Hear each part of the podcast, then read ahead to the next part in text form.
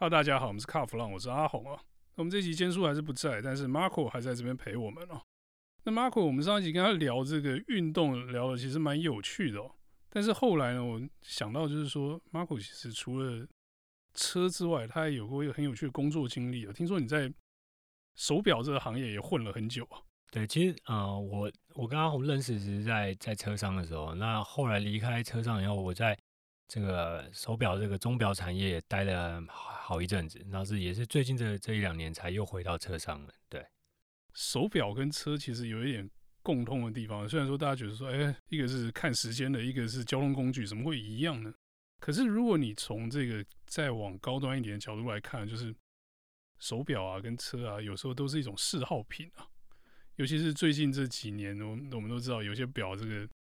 吵架真的吵得非常凶哦。那你会觉得说，哎，那原本这个东西不过就是一个工具嘛，怎么好像变成说是一个变成嗜好之后，又变成一个投资型的商品呢？我觉得这这个现象还蛮有趣的。Marco，你那时候在表商的时候，有已经演变成这样了吗？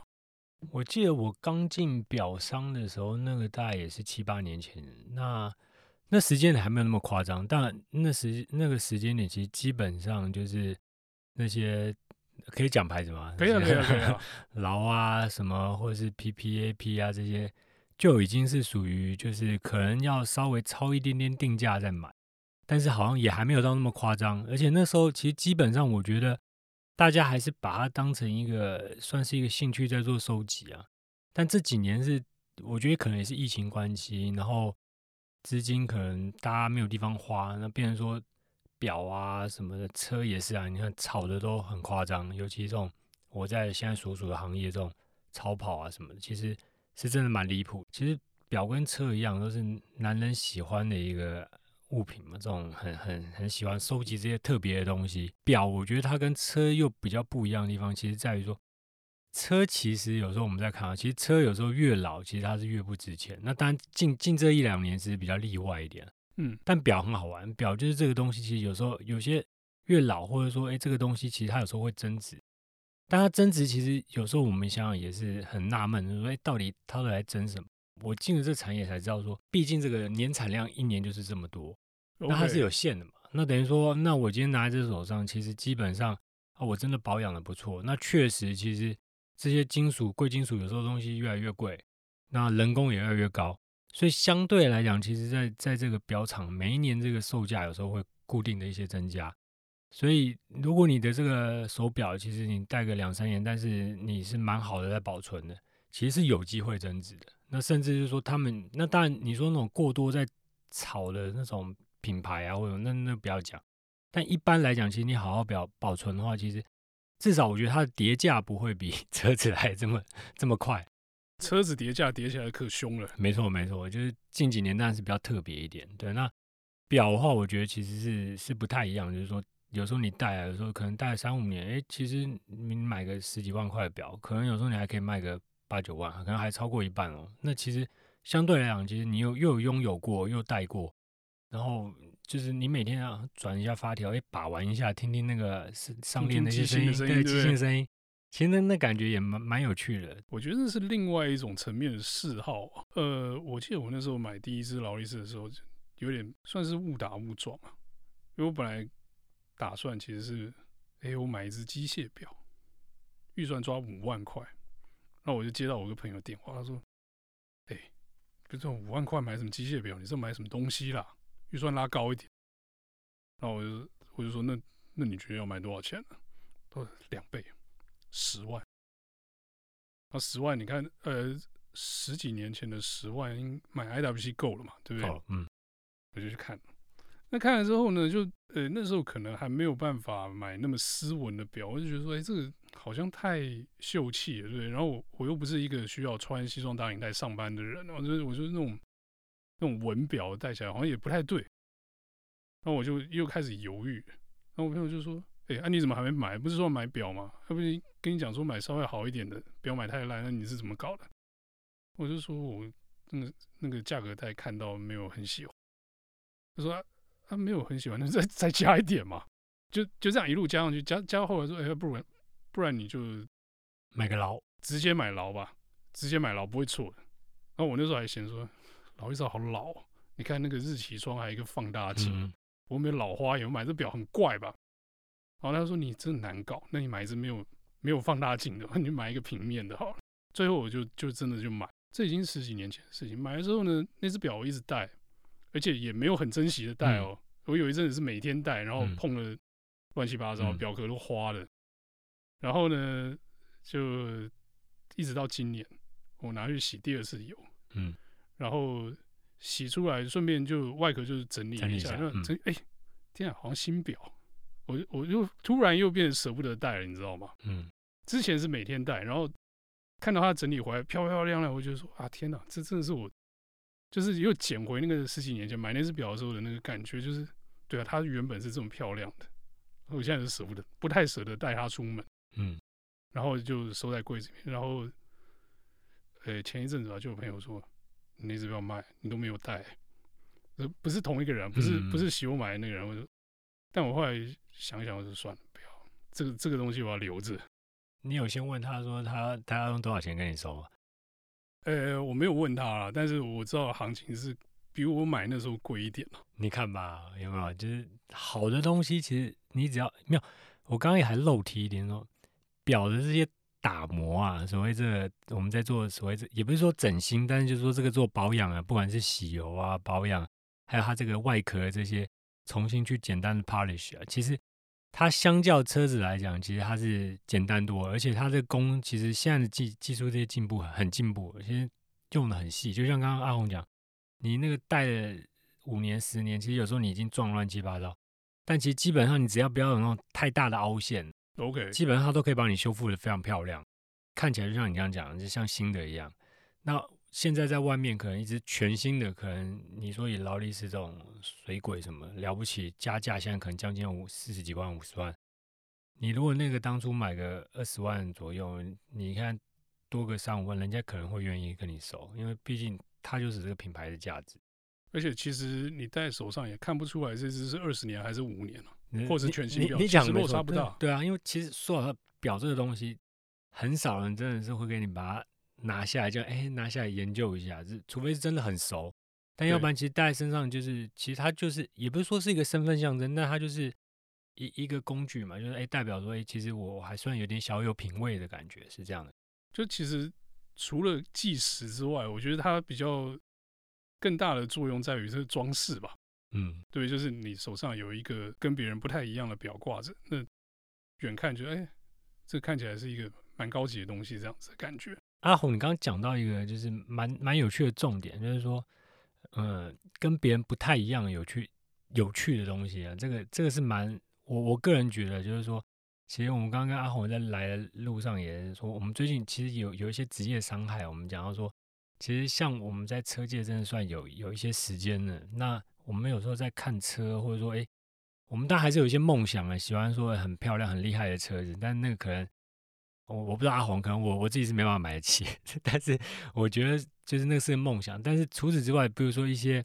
可能我们买得起的这些车款，好像我们对于这些车款觉得开什么车都一样哈，对不对？老实说了，这个就真的是职业伤害嘛。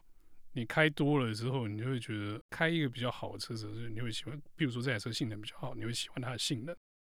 然后你可能开到一个内装比较漂亮，你会喜欢那个内装。那就哎，我喜欢某某设计师画的造型。但这些东西有时候很难搭在一起，嗯、就譬如说，呃，我喜欢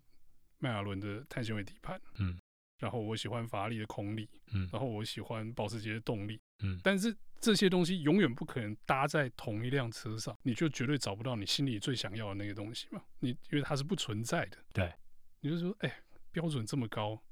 那我平常代步的时候随便了，我我心里想要的那东西永远不可能出现，嗯，所以什么就好了。什么都可以，对，就就随便了，因为我、嗯、我的我的圣杯不可能达成嘛，对不对？哎，手表会不会也这样？拉回来讲到手表，我就觉得其实我刚刚讲的说，你要找一个比较特别不一样的东西，跟别人说，哎，我不是 me too 的感觉。其实手表我觉得就还好，因为手表我觉得它品牌很多，然后每一个品牌其实它有一些不同的一些历史。那当然，我觉得刚刚阿红讲到说，你要 有这种。什么 hybrid 的这种概念，有这个有这个，可能比较难一点。但是我觉得相对来讲，其实手表这些有历史的这些东西啊，或者说不管你潜水表，潜水表也有分的，就是说一般的这种水鬼的这种，那或者说其他类型的这种各种不同类型，其实也都有。那像最近又开始流行哦，最近 Top Gun 今年很流行，可能飞行表又开始对又开始流行。以前 IWC 其实我们在表这一行，我们知道，其实过去三五年其实它它蛮挣扎的，因为他曾经红过。但后来，其实，在流行潜水表的时候，哎，他就比较比较比较没落一点啊。这几年大飞就卖不动了，对，就卖不动。哎，今年又又又开始了，所以其实表很有趣，就是说它的造型真的太多了。那说老实话，它的开发成本也没有汽车来的高。对，每一年其实就就表上来讲，它每一年都会有一些创新的东西。那这些尤其表很特别的是说，基本上在瑞士的这些表厂啊，钟表厂或德国的表厂，其实他们历史都非历史非常悠久，基本上都上百年，所以。就我们在表商，我们知道，其实有时候你灵感没了，我就去 博物馆里面 看一看。那时候，哎，有什么东西捞个旧款的，对对对，做个复古的，可以可以想到一些东西，哎，就把它套用上来，做一点小改变，哎，又又是一个新的一个设计。所以刚刚我跟你讲到说，你想要这种 hybrid 这种设计，其实是是有可能，就是说你可能可以看到，哎，这个这样的一个设计有有它的一些风格，有一些可能两三个品牌。融合在一起的那个风格，有时候是这样，是有机会找到的，而且它的选择真的比较多。从这些不同的表馆里面，你是可以有机会发现说，哎，这个是你蛮有兴趣，你可以带带。那可能真的流行个两三年，或你戴两三年不喜欢，其实你假设你要卖掉，其实还是有一定的价值在，因为它的这些东西里面毕竟是一些贵金属。嗯，那你只要牌子不是说一些那种阿里不达大那些奇怪的牌子，那其实它还是有一些它基本的一个价值在。对，即便说我之前待在老东家，我们算是一个比较中价位的一个品牌，其实我们至少我们的牌子大概待个三五年，其实至少都还有半价以上，所以我觉得是还算不错的一个投资。哎，其实你说投资的话，那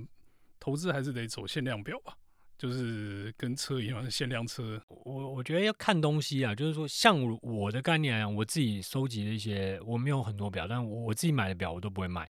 那我我找的确实就像刚刚我们讲说，我有时候会是一些啊比较限量款的一些东西。那限量款有一些东西是它是有历史性的，比如说有一些这种表厂，它可能比如说一百八十五周年啊，多少几周年的一个纪念的这些表款。那或者说他去搭一些什么赛事啊，什么像我我我记得我一只 Omega，它是呃二零一一六年的一个奥运的一个超霸的一个纪念表。那我相信这个表不会增值啊，但是我觉得它这个东西是一个很有意义，好像是呃二零二是里里约奥运吧，还是哪里？OK，对，就是我觉得它这个设计，哎，它中间这个三个计时环是金银铜的一个设计，OK，我觉得它的一个就是特殊一些意义在里面。对，那当然确实可能有一些纪念表或者说限量表，它当然还是有比较增值，但是。你可能我们现在要买限量表，限量表可能也不见得很容易 买得到。现在应该难度还蛮高，可能要配好几只才能拿到那只限量。对，要不然就是你要是什么大户啊，你才有可能拿得到。对，没错。诶，现在真的市场真的蛮竞争蛮激烈，或者说买方市场，嗯，就是有时候我记得哦，以前呃大概五六年前吧，我们出国的时候都会去表店顺便看一看，因为在欧洲买跟在台湾买价差真的是蛮大的。嗯然后后来我们就发现，哎，表店的陈列品开始变少了。你知道我们那时候经常在出国嘛，就是哎，怎么架子越来越空哦？那有些，譬如说像去杜塞道夫或者是巴首的时候，就表店奇怪，现货变少。嗯，那时候我们还不在意。然后到前几年，大概我最后一次飞应该是一九吧，一八。嗯，就说，哎，天啊，表店。高级品的那个柜子里面是空的，橱窗上都没表，橱窗上完全没有表，什么都没有。就是那你干嘛开门啊？你根本没有东西卖。有一个同行是无聊，就跑去问那个店家说：“你们是要搬家还是干嘛？”他说：“没有，被扫光了，被你们中国人扫光了。”嗯，那原来在欧洲也是会有这种扫货的现象，所以根本就是你说要拿到那些特别的表款，现在真的是很难，很难。对我，我觉得都是亚洲人了。其实我们自己。之前在表厂时，我们也是常出差去去欧洲。其实我们发现，其实欧洲人可能没有像像像亚洲人，尤其啊，比如说中国人、台湾人啊，是比较迷迷这些东西，就是哇。然后日本人其实也蛮喜欢的，对。所以其实都是亚洲人在在买这些东西。那变成说啊，物以稀为贵嘛。我刚刚讲到，一年的量产就是这些东西。那久了。其实基本上，哎，它的价格自然而然就涨起来，就是这样的概念。哎，不过我觉得最近啊，就是呃，另外一派的表又渐渐开始威胁到机械表的地位，就是我们现在很多人流行这种呃智慧型的手表，或者是这种运动型的手表啊。我我指的不是传统的手表，是像呃 Apple Watch 这种跟手机配合的这种电子式的的，这该算什么智慧表吗？嗯，我觉得渐渐的，就是大家接受度也变高了。那以前我是觉得说，哎。我不太可能买这种东西，因为我喜欢的是机械表嘛，我喜欢这个机械的感觉。那可是，哎，渐渐它这些功能开始有点吸引到我了。就是说，你这个可以呃遥控手机啊，或者是说你运动的时候有一些数据可以呃跟手表做联动什么。我觉得，哎，渐渐的连我这种老派的人都有点被洗到的感觉。其其实刚刚那个阿红讲到一个重点了，我跟你讲个笑话。我我离开表彰以后，第一件事情是什么？我去买一只 Apple Watch，因为以前我们在表商当然是有比较强烈的规定嘛，你上班公司有配表给你，你一定要在公司的配表。那你你下班其实基本上，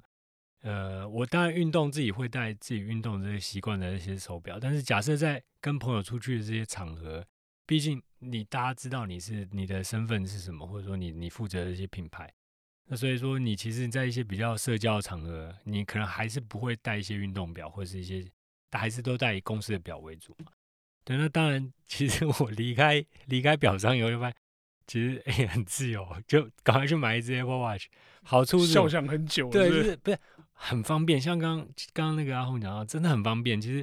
你你每天你光你可以看你今天走了几步啊，对不对？然后心、嗯、平常休息的心跳多少。然后甚至现在这种联动真的方真的很方便，有时候可能在开会你不太方便看简讯，你手表稍微看一下是不是有重要讯息进来。这个我觉得这个日新月异啊，尤其我们可以聊一下，其实像上礼拜不是新的这个 Apple Watch 它出了一个什么 Ultra 版本的，嗯，哦，它这个版本很强，可以很多这种所谓跑步的一些动态的这些数据啊，就跟 Garmin 这个牌子基本上就是已经也类似了，甚至。有些 Garmin 啊，或者说其他品牌的这些手表，它可能要外挂一些装置，然后比如说像我们跑步，为了要测更准的心率，然后要测一些步频什么的，我们可能要额外带一个小的这个 Pod，或者是我们要带一个心跳带。对，但 Apple Watch 现在技术都不需要，就戴手表可以测出你的跨距、你的步频，甚至连功率都可以测出来。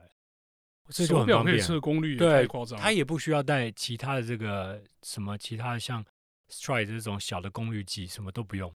我们就觉得哎，这个吸引吸引力就很大了，而且真的很方便。就想说，你你所有的资讯基本上都在手表里面，我觉得这个这个是一个趋势啊。我觉得，我觉得这其实呃跟传统手表的那个概念其实不太一样。传统手表我们刚才有讲，就是当它是一个工艺品，当它是一个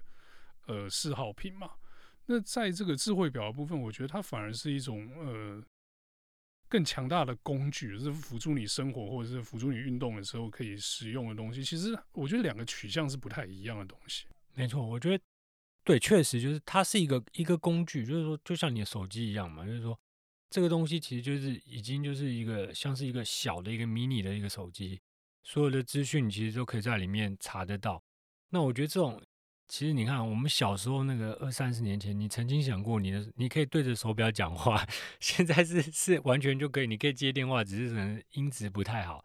但现在它完全就是一个取代取代这种手机的一个迷你的一个工具，你非常依赖它，每天甚至像像我知道有一些